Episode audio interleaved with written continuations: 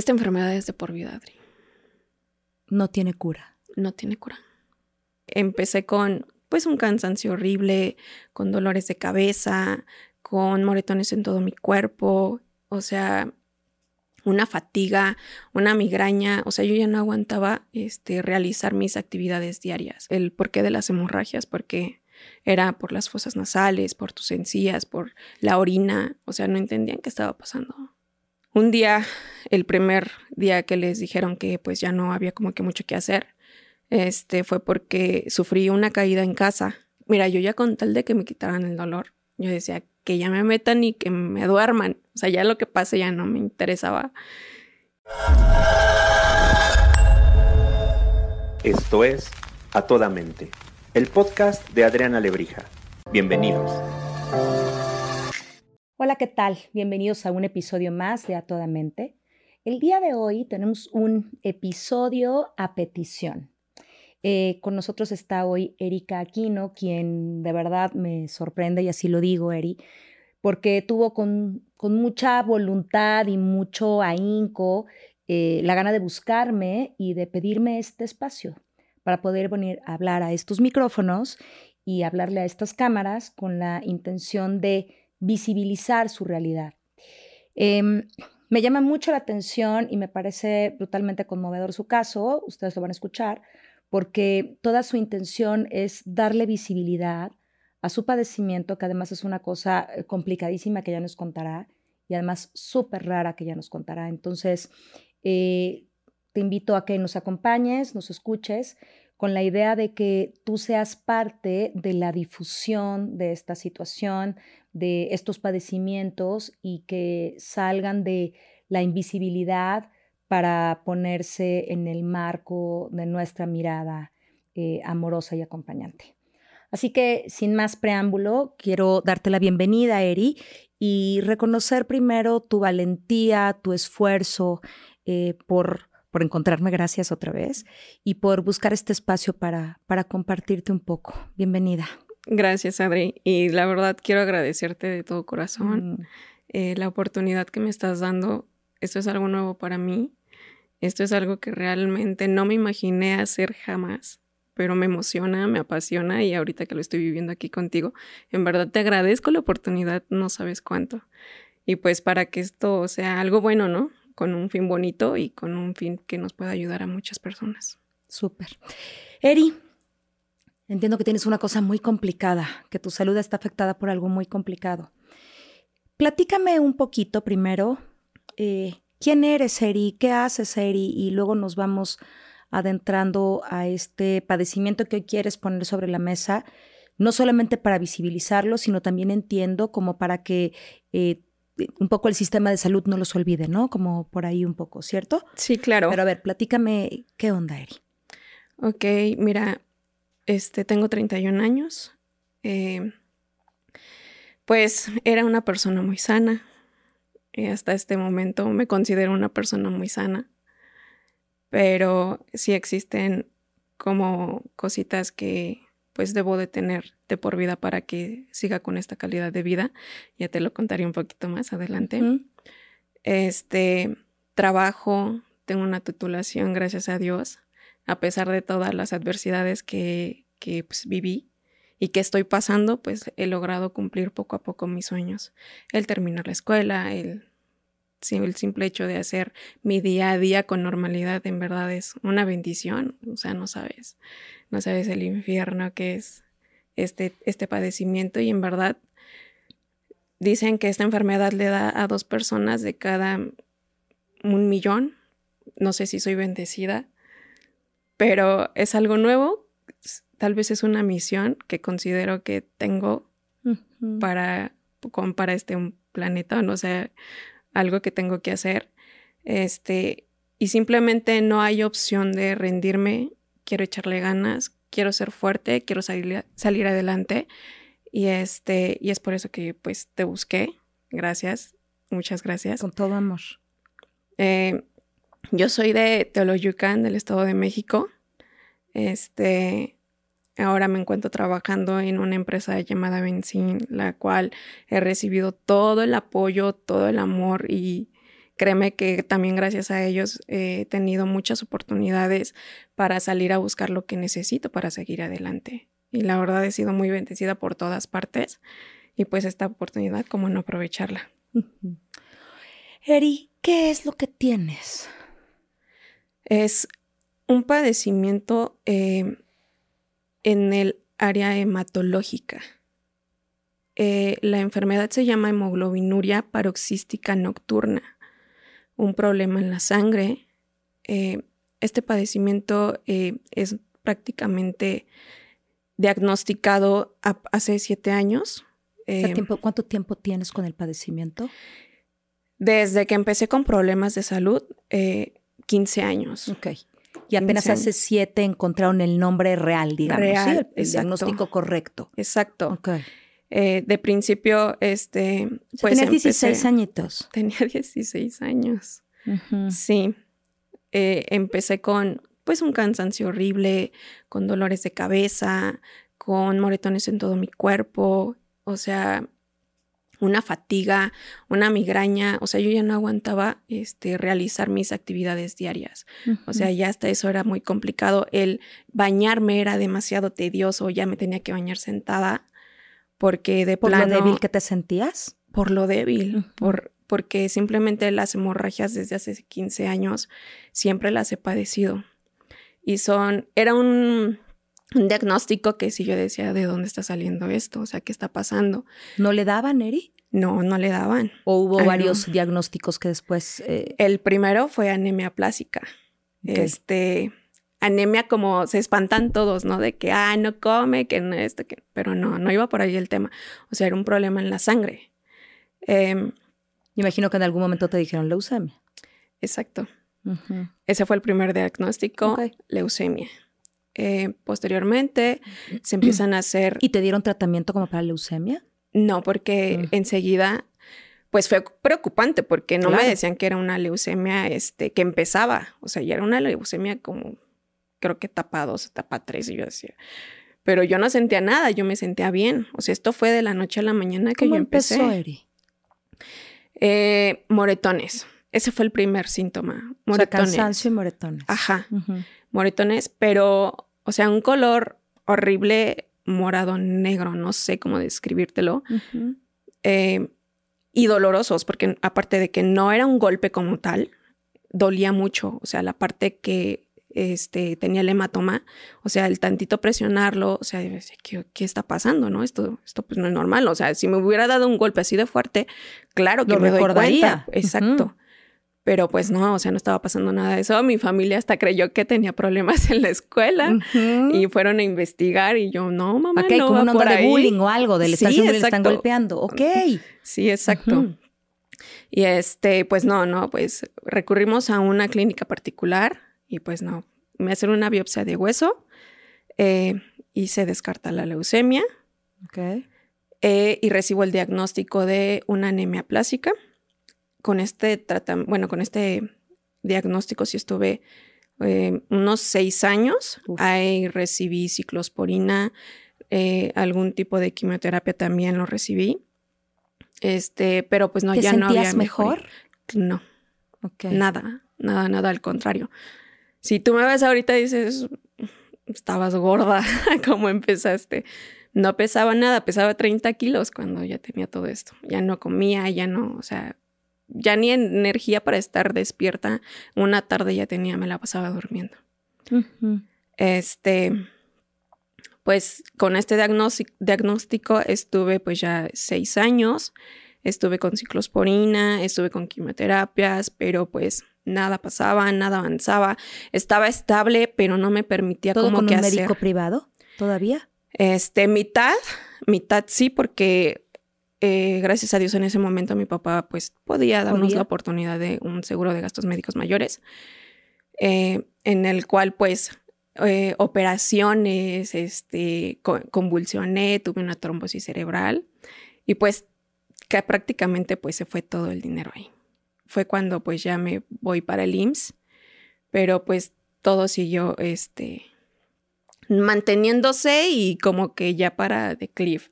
Yo ya no. Porque tenías un diagnóstico equivocado. Exacto. O sea, yo estaba recibiendo un tratamiento que de plano no me estaba ayudando en nada. Al contrario, yo sentía que pues me estaba destruyendo para empezar el estómago, porque te dan mucho hierro, mucha vitamina y yo ya te sufría de gastritis, una gastritis aguda grave.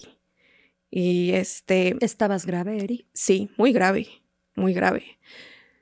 Em, ¿Algún día hubo una, un mensaje a tus papás de que prácticamente ya no había mucho que hacer? Claro que sí, desde el principio. Nos desconocían qué estaba pasando, no entendían por qué el porqué de las hemorragias, porque era por las fosas nasales, por tus encías, por la orina, o sea, no entendían qué estaba pasando.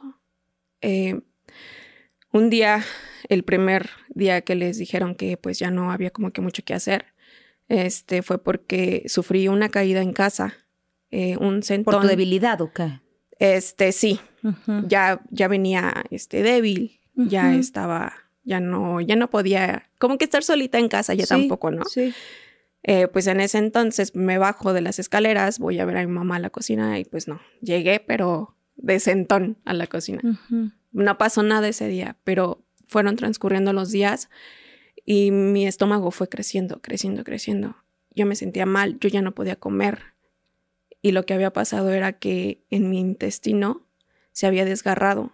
Y precisamente como mis células estaban mal, se estaban destruyendo, no había esa parte de las plaquetas que cicatrizara y permitiera pues una, pues si el intestino se había rasgado, que solito se cicatrizara, que cerrara, que fluyera la sangre. No, o sea, todo se fue acumulando en el intestino hasta que fue creciendo, creciendo como una pancita de embarazada.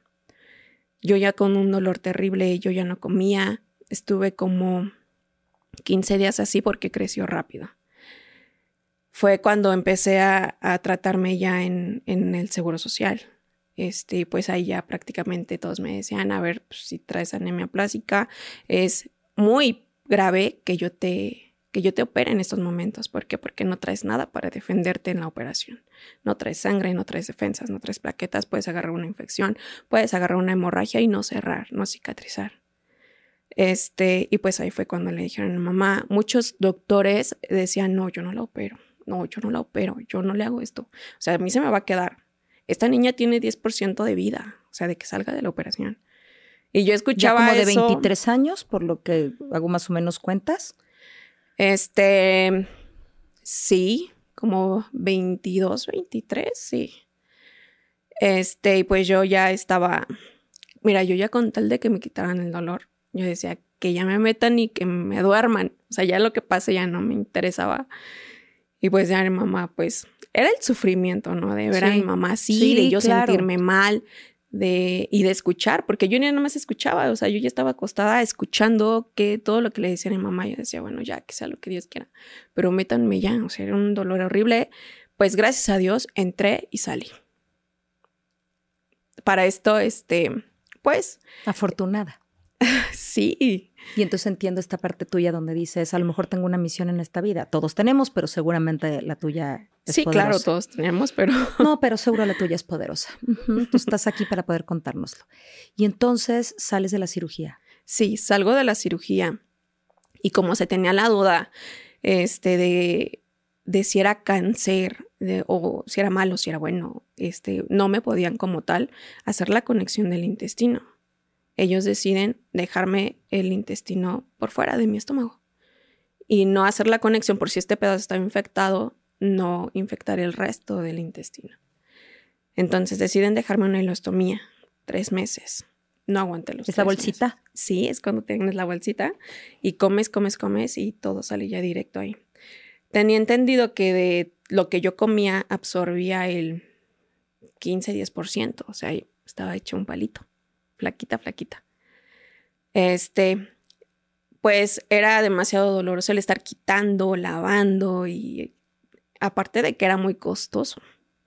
O sea, ya en cuestión de económico, dolor y todo, me fui a casa ya, este, un tiempo a descansar, este, en lo que pasaba, y esto se fue a patología, en lo que me dieron el resultado, yo pues estuve en casa tratándome la ileostomía No fui a la escuela, no podía hacer nada.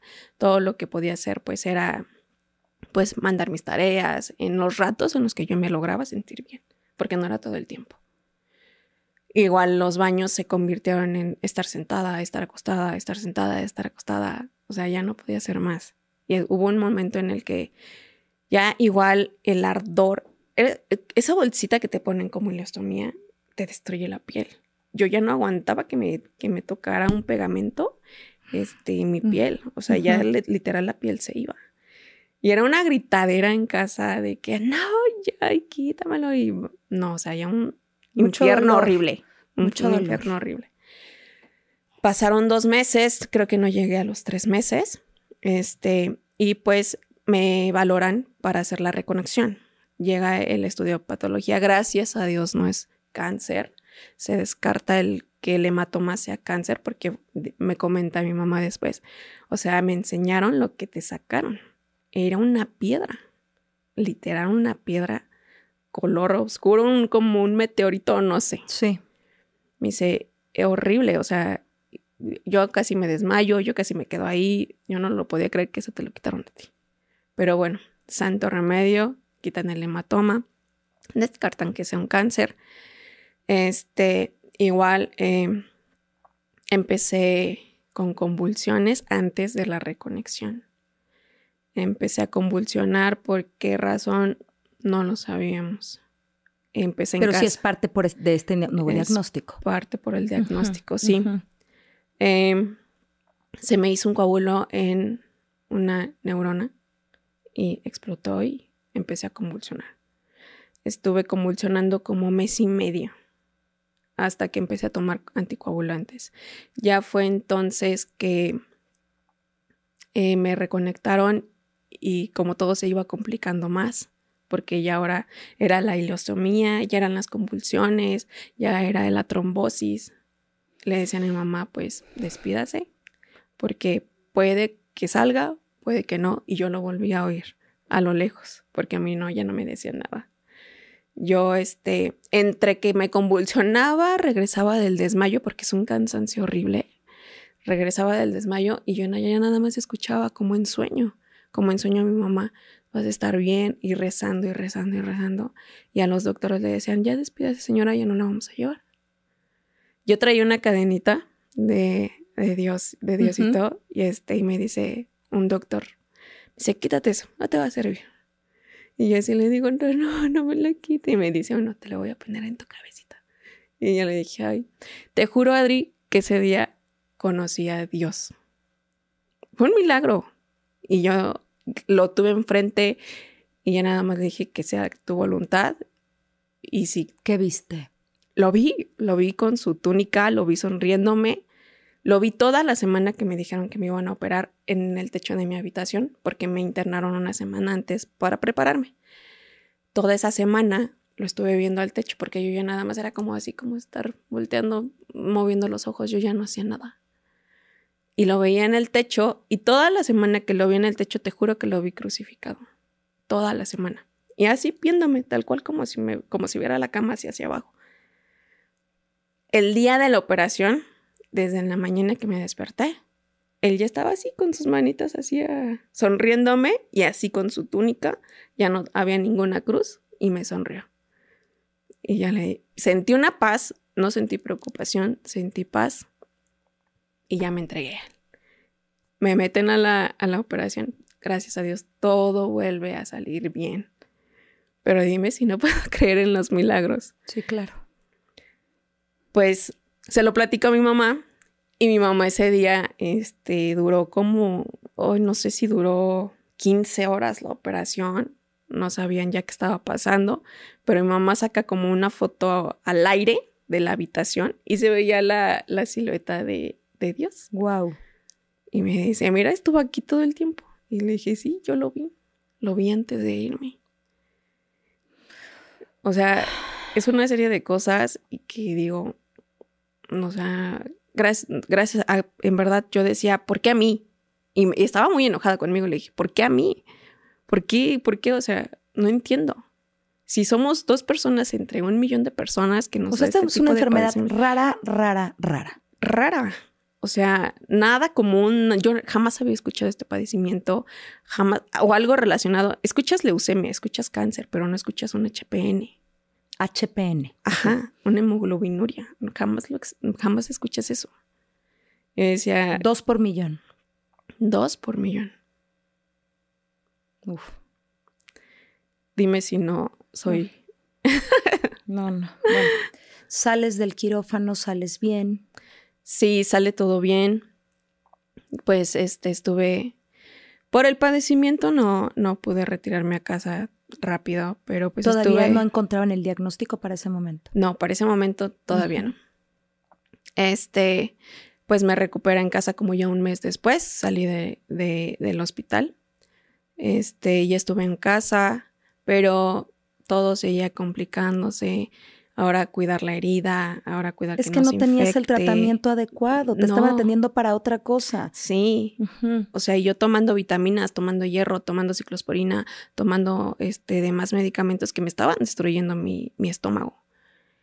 También tuve que asistir a que me cauterizaran el estómago porque ya estaba perforándose de tanto medicamento. Era una gastritis ya grave eh, y ahora súmale otro problema. Pues todo esto fue deteriorando cada día, cada día más mi salud. Eran dolores, no sé si has sentido un dolor de, gastritis. Sí, y es horrible. O sea, algo que no se puede controlar. O sea, es de los peores. Este, para esto, eh, un médico que tenemos en casa cerca, este, pues para, ya nada más era como para controlar el dolor. Mi mamá ya no sabía qué ponerme, ya no sabía qué hacerme.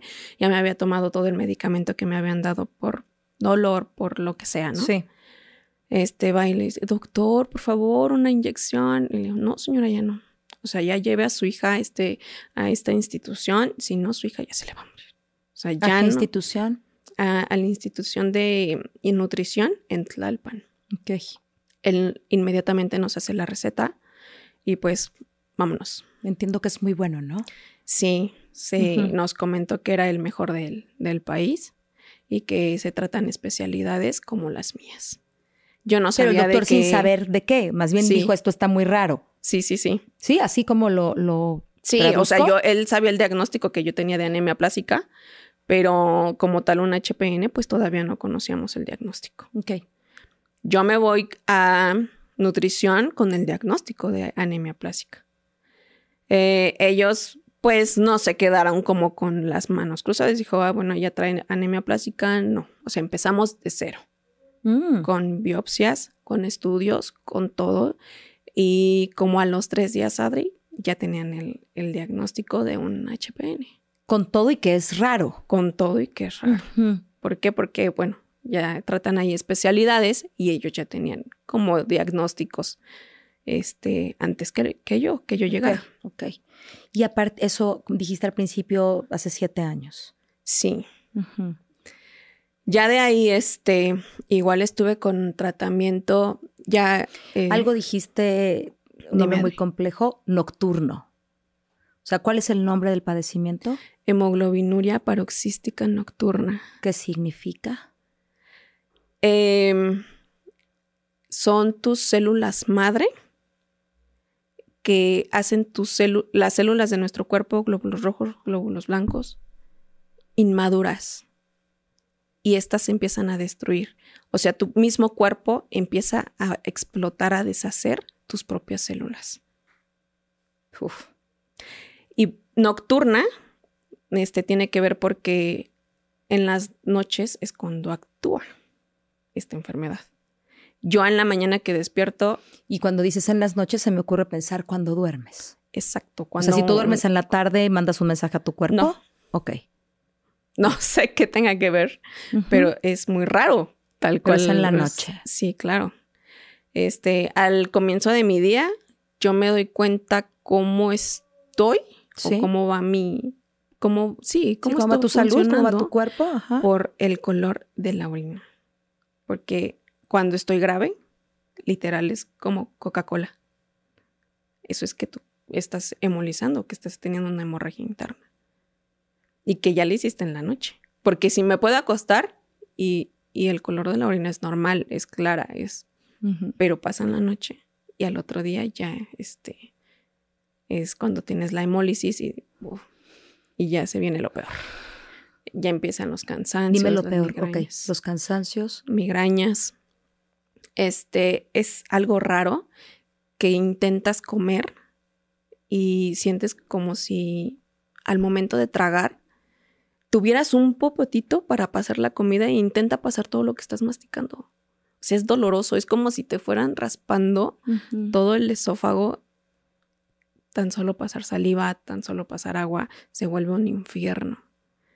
O sea, yo prefiero... Es muy doloroso. Sí, yo prefiero no comer. Y cuando tengo estas crisis hemolíticas, aunque quiera comer, no puedo, es imposible.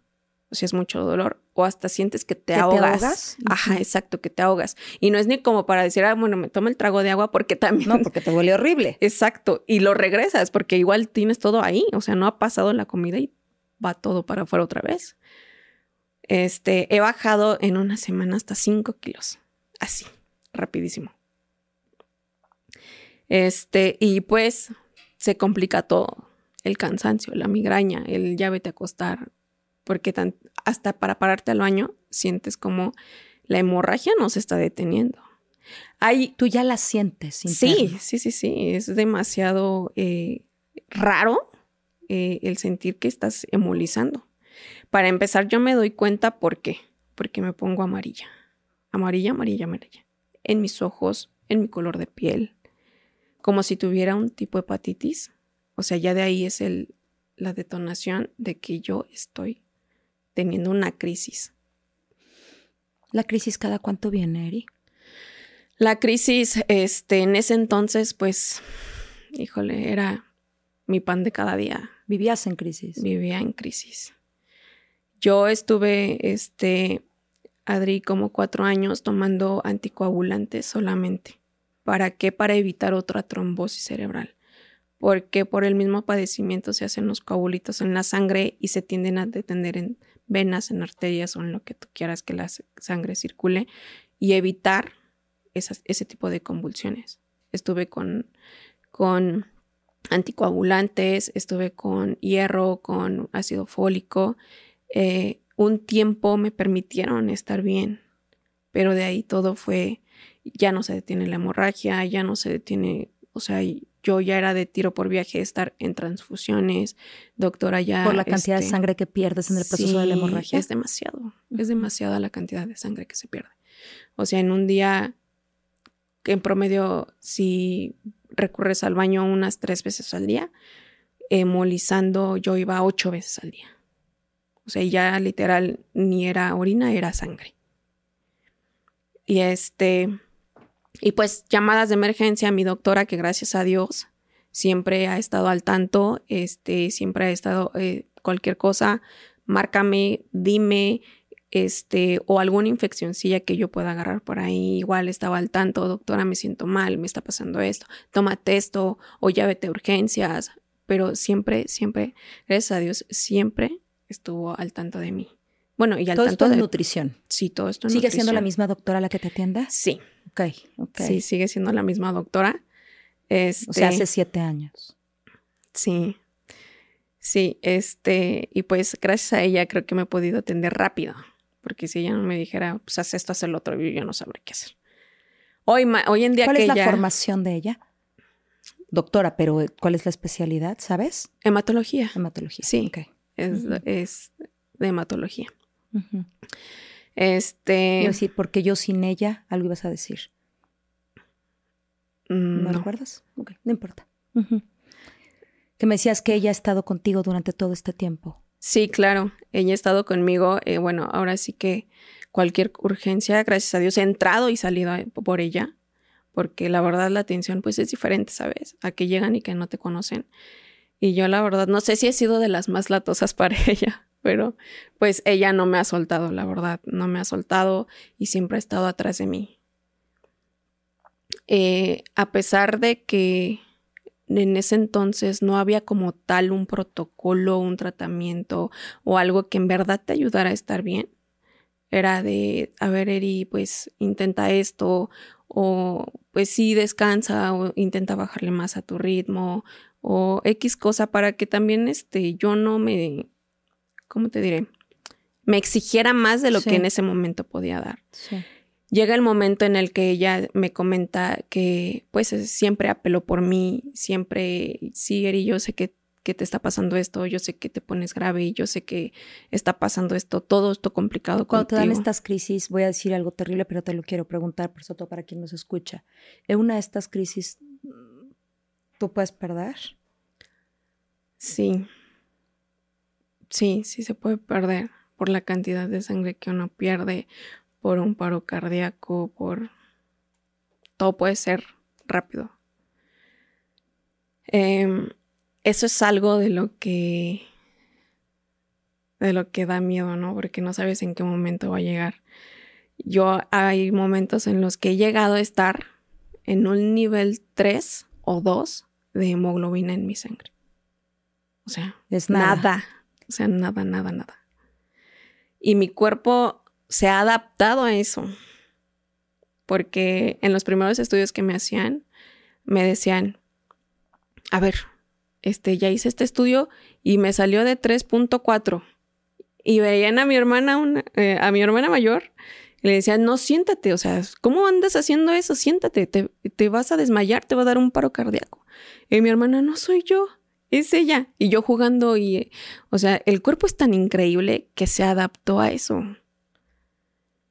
Y pues de ahí, pues acostada, acostada, acostada, porque lejos de que yo me sintiera bien, pues era un riesgo demasiado fuerte. Claro. Oye, Eri, decías esto, escucho como un poco una historia de en la que has sido eh, afortunada de contar con el acompañamiento en este momento de, del IMSS, ¿no? en esos momentos eh, de nutrición y de esta doctora dijiste quizá he sido muy latosa, ¿no? Seguro y se entiende. ¿no? Creo que, pues me imagino que hay cosas que tienes que perseguir, ¿no? Así de, por favor, díganme algo o llámelo porque me siento mal, pero, pero escucho que has tenido como una, un acompañamiento de ella a lo largo de estos años. Y, quiero preguntarte, decías al principio, como, eh, Adri, yo quiero tener este, este espacio porque quiero darle visibilidad. ¿No tiene tanta visibilidad esto? No, desgraciadamente, como bien lo dice el nombre, es una enfermedad rara. Así está clasificada. Está clasificada como, de hecho, si no es que la más rara del mundo. Digo, la verdad con esto yo me he puesto a leer demasiado y sí, no somos los únicos, pero sí está clasificada como rara, rara, rara. Este, y desgraciadamente muchas personas no saben lo que sufrimos. No haces nada, no logras nada. Prácticamente si no hubiera como tal un, un inhibidor como el eculizumab que nos ha permitido a muchos regresar a nuestra calidad de vida, creo que no sé si yo ya me hubiera dado por vencida. O sea, ese es un nuevo protocolo, por lo que dices. Sí, es, no sé si nuevo, la verdad. Ok.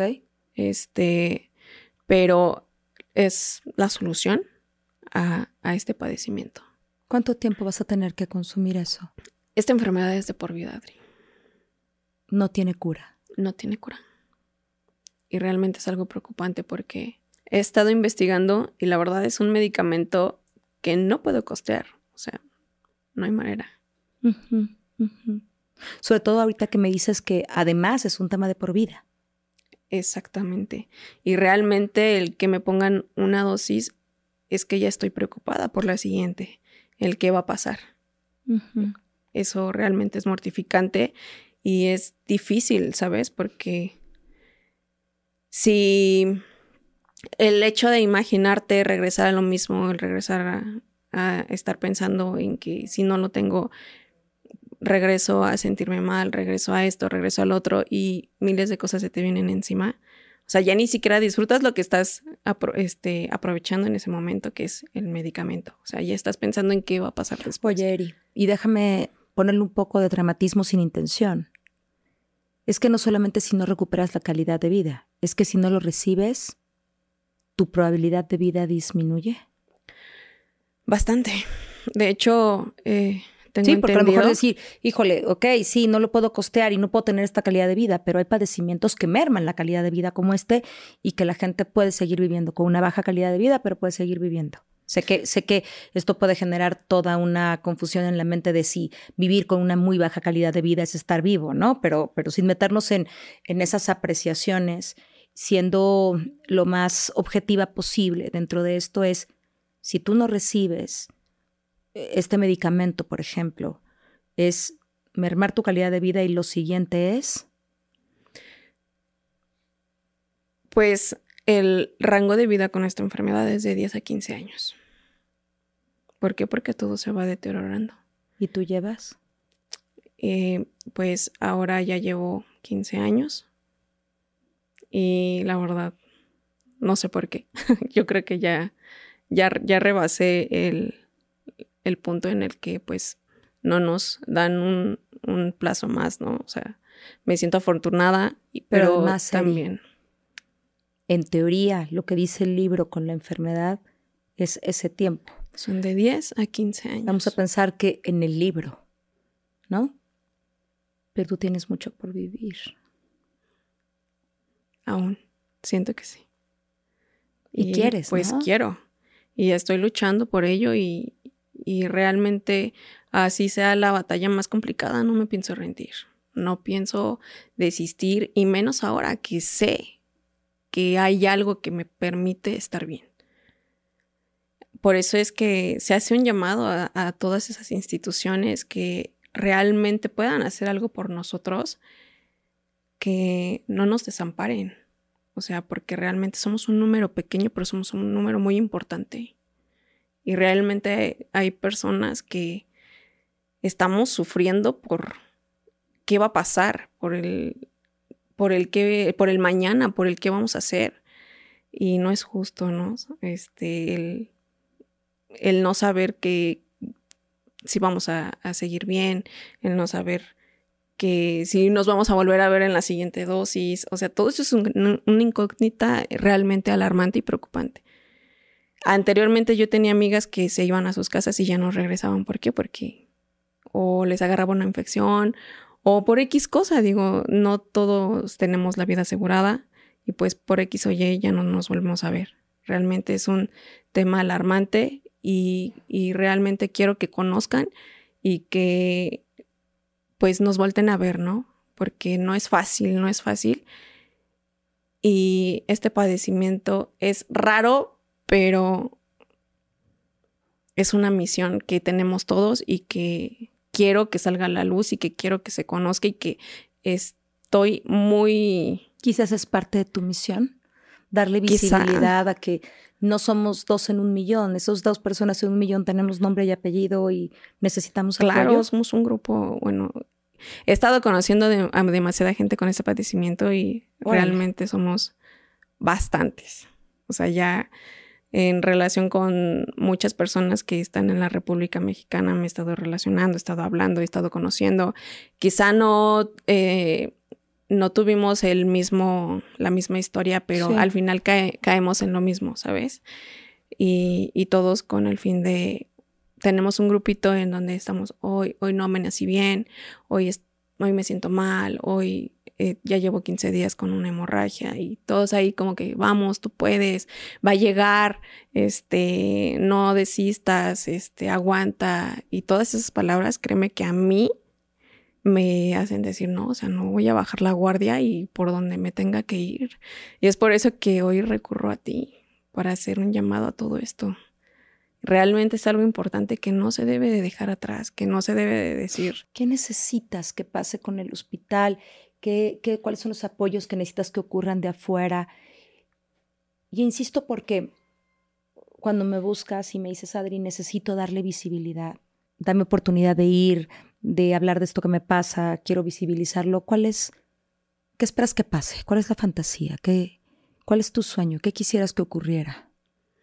Que nos escuchen las instituciones que nos puedan apoyar, Adri, y que realmente se haga algo por nosotros. Realmente necesito llegar a las personas que nos puedan apoyar para que esto siga avanzando, para que tengamos más oportunidades. Es una enfermedad para toda nuestra vida y pues debemos de vivir y más que nada encariñarnos con ella, o sea, ya no estar enojados, sino pues ahora darle la solución, buscar esa solución. Y esa es, por eso es lo que te pedí tu ayuda, para que esto se, esto crezca. Y no me refiero a que crezcamos en números, sino no, que no, ojalá crezca, que no. este, y en se calidad haga, de vida.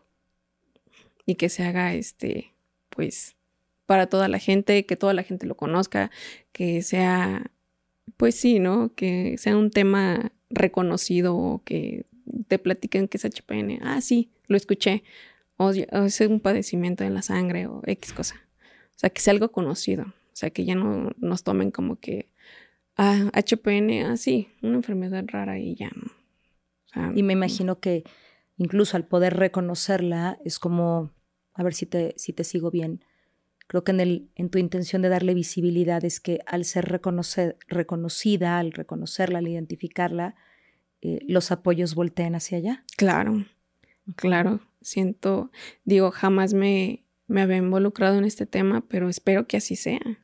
O sea, que más gente se quiera unir a esta, pues a esta misión, porque es una misión para toda nuestra vida. Y pues más que bienvenidos los que tengan Hoy tu el misión poder de es, apoyarnos. cuando dices esto es una misión, tu misión es, Darle visibilidad para que nosotros que vivimos con este padecimiento, pues tengamos la certeza de una calidad de vida digna, bonita. Eri, me parece que eres muy valiente en muchos sentidos. Eh, por estar viviendo con estos momentos de tanto dolor. Yo creo que eh, a veces no hay de otra, pero pues te escucho con mucha fuerza, te escucho, y no hablo de fuerza física, ¿eh? estoy hablando de, de fuerza interna para poder describir este andar tan complejo.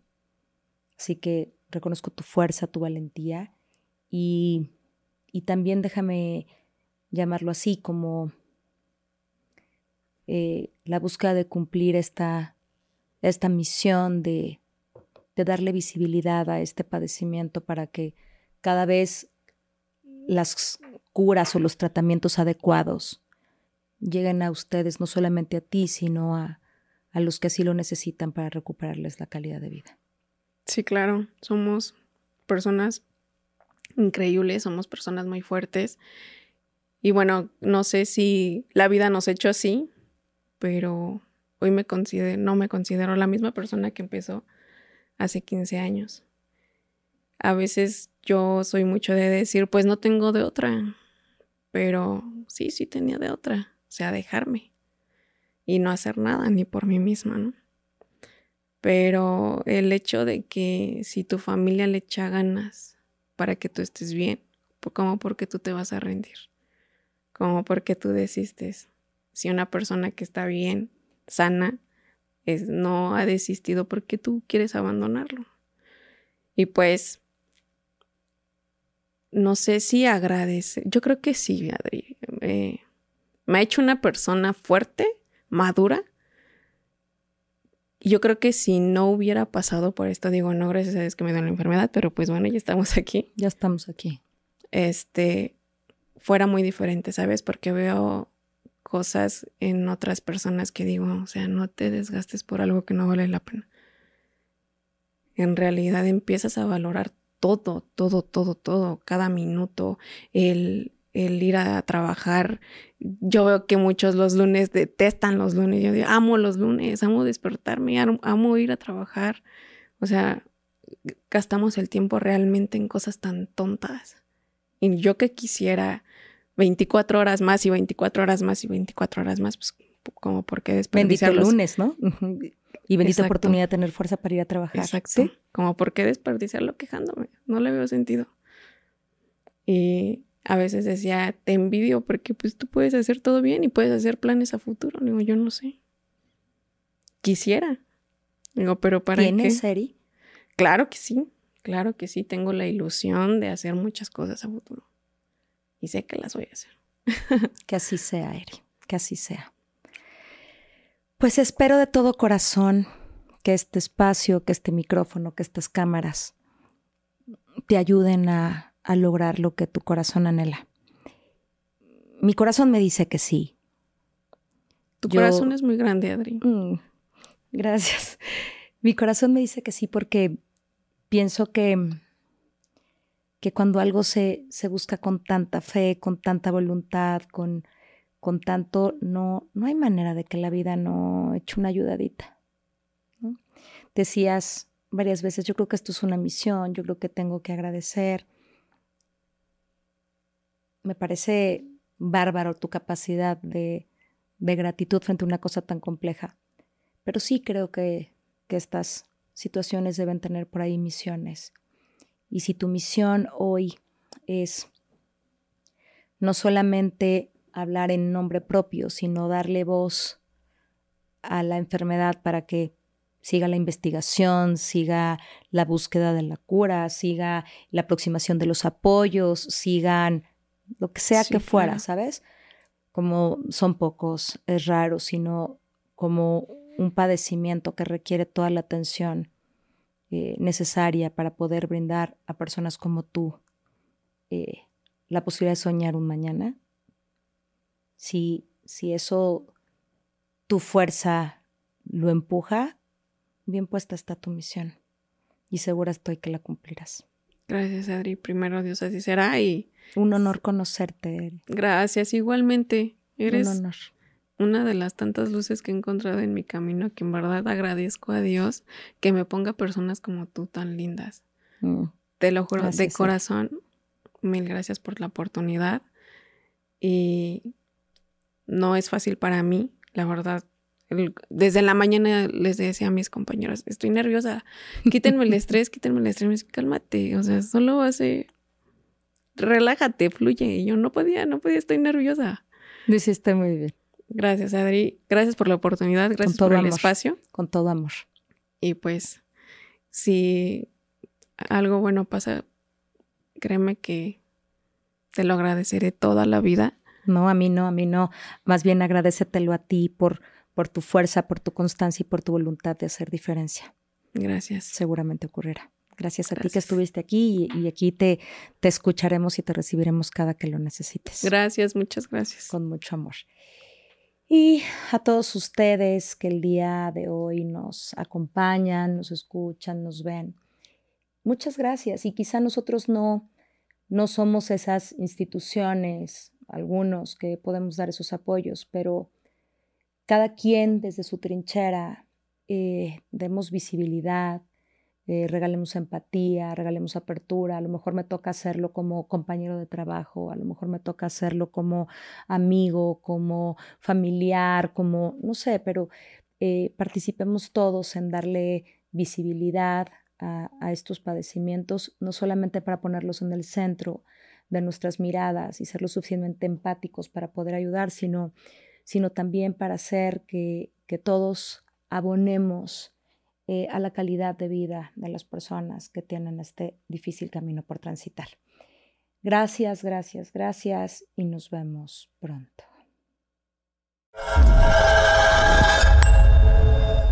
Gracias por escuchar a toda mente, el podcast de Adriana Lebrija.